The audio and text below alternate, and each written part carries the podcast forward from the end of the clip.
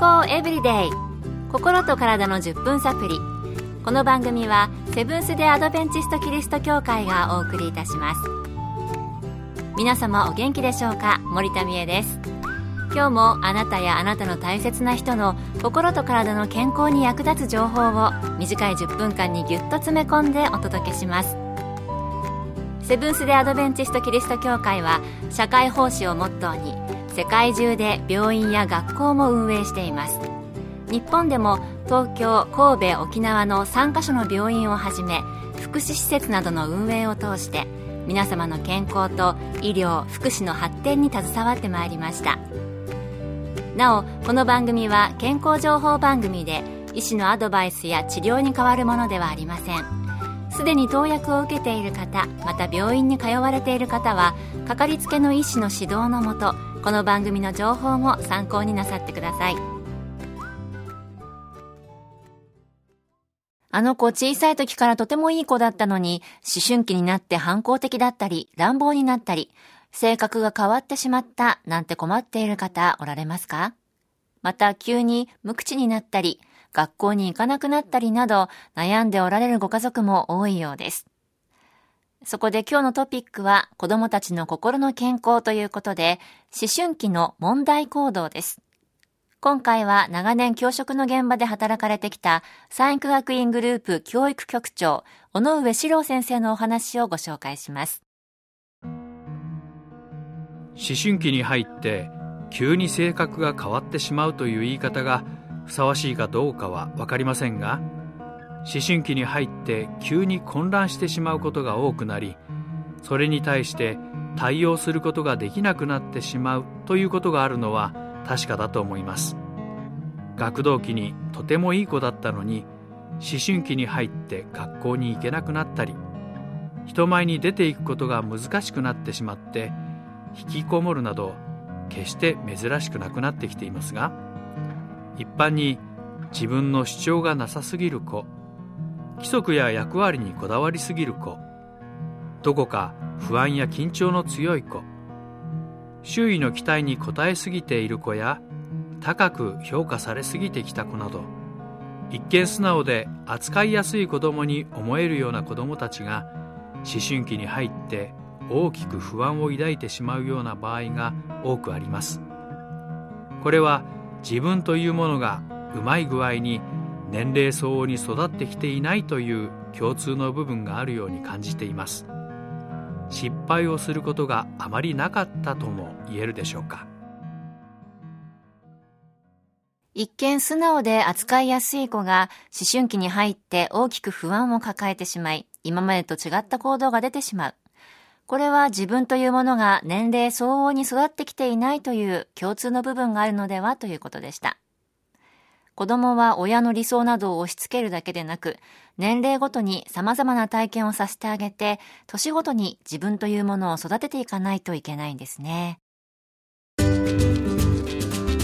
健康エブリデイ心と体の10分サプリこの番組はセブンス・デ・アドベンチスト・キリスト教会がお送りしています今日は思春期の問題行動について長年教育現場で働かれてこられた産育学院グループ教育局長尾上史郎先生のお話をご紹介しています。前半は思春期に問題行動を起こすかもしれない子供の共通する点などをお聞きしてきました。では、もし思春期に問題行動を起こすようになった場合、親や周りの人はどのように対応したらよいのでしょうか。引き続き、尾上先生のお話です。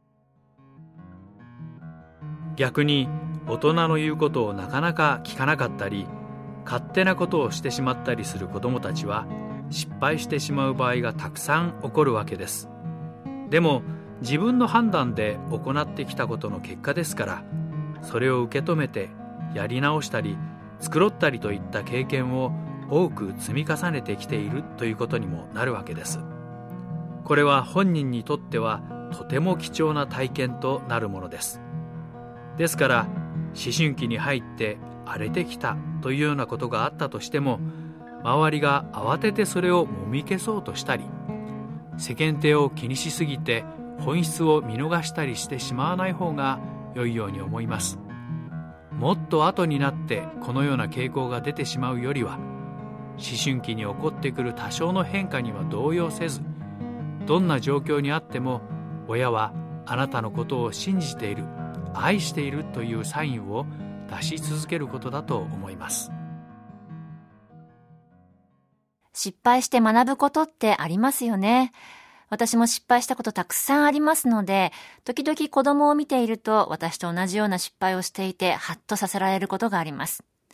ただ実際親になると、他の子と比べたり、勝手な目標を掲げたり、世間体などをどうしても気にしてしまうんですよね。これから思春期に入るお子さんを持っている方は、子供がどのように変わっていくのか不安をお持ちの方もおられるかもしれません。そのような方へのアドバイスを尾上先生にお聞きしました自分の子供が思ったように育っていかないと感じる時や思ったように成績が伸びない時など親としては周りと比較してどうにかしなくちゃいけないと焦ってしまいがちですねでもそんな時はご自分が子供の頃を思い出して全てが思い通りにいっていたかどうかを振り返ってみる余裕を持つことも大切なように思います。自分にも親の期待通りにはいかなかった部分が少なからずあったのではないでしょうか。それでも今がある。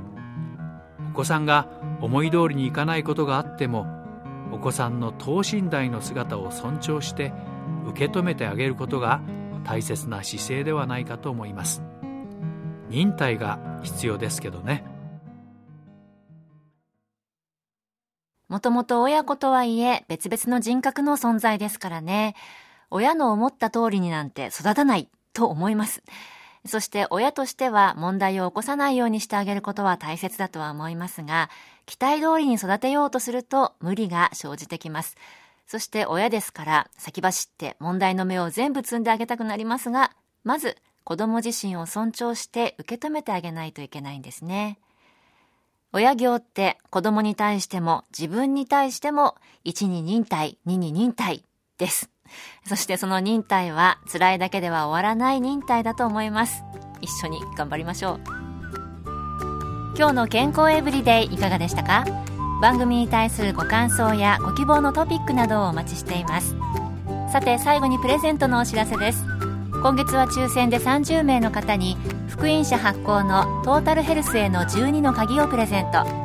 心と体の健康を12の原則で学べる読みやすい本ですご希望の方はご住所お名前をご明記の上郵便番号241-8501セブンス・デ・アドベンチスト協会健康エブリデイの係郵便番号241-8501セブンス・デ・アドベンチスト協会健康エブリデイの係までご応募ください。今月末の消印まで有効です。お待ちしています。健康エブリデイ。心と体の10分サプリこの番組はセブンス・デ・アドベンチスト・キリスト教会がお送りいたしました。明日もあなたとお会いできることを楽しみにしています。それでは皆さん Have a nice day!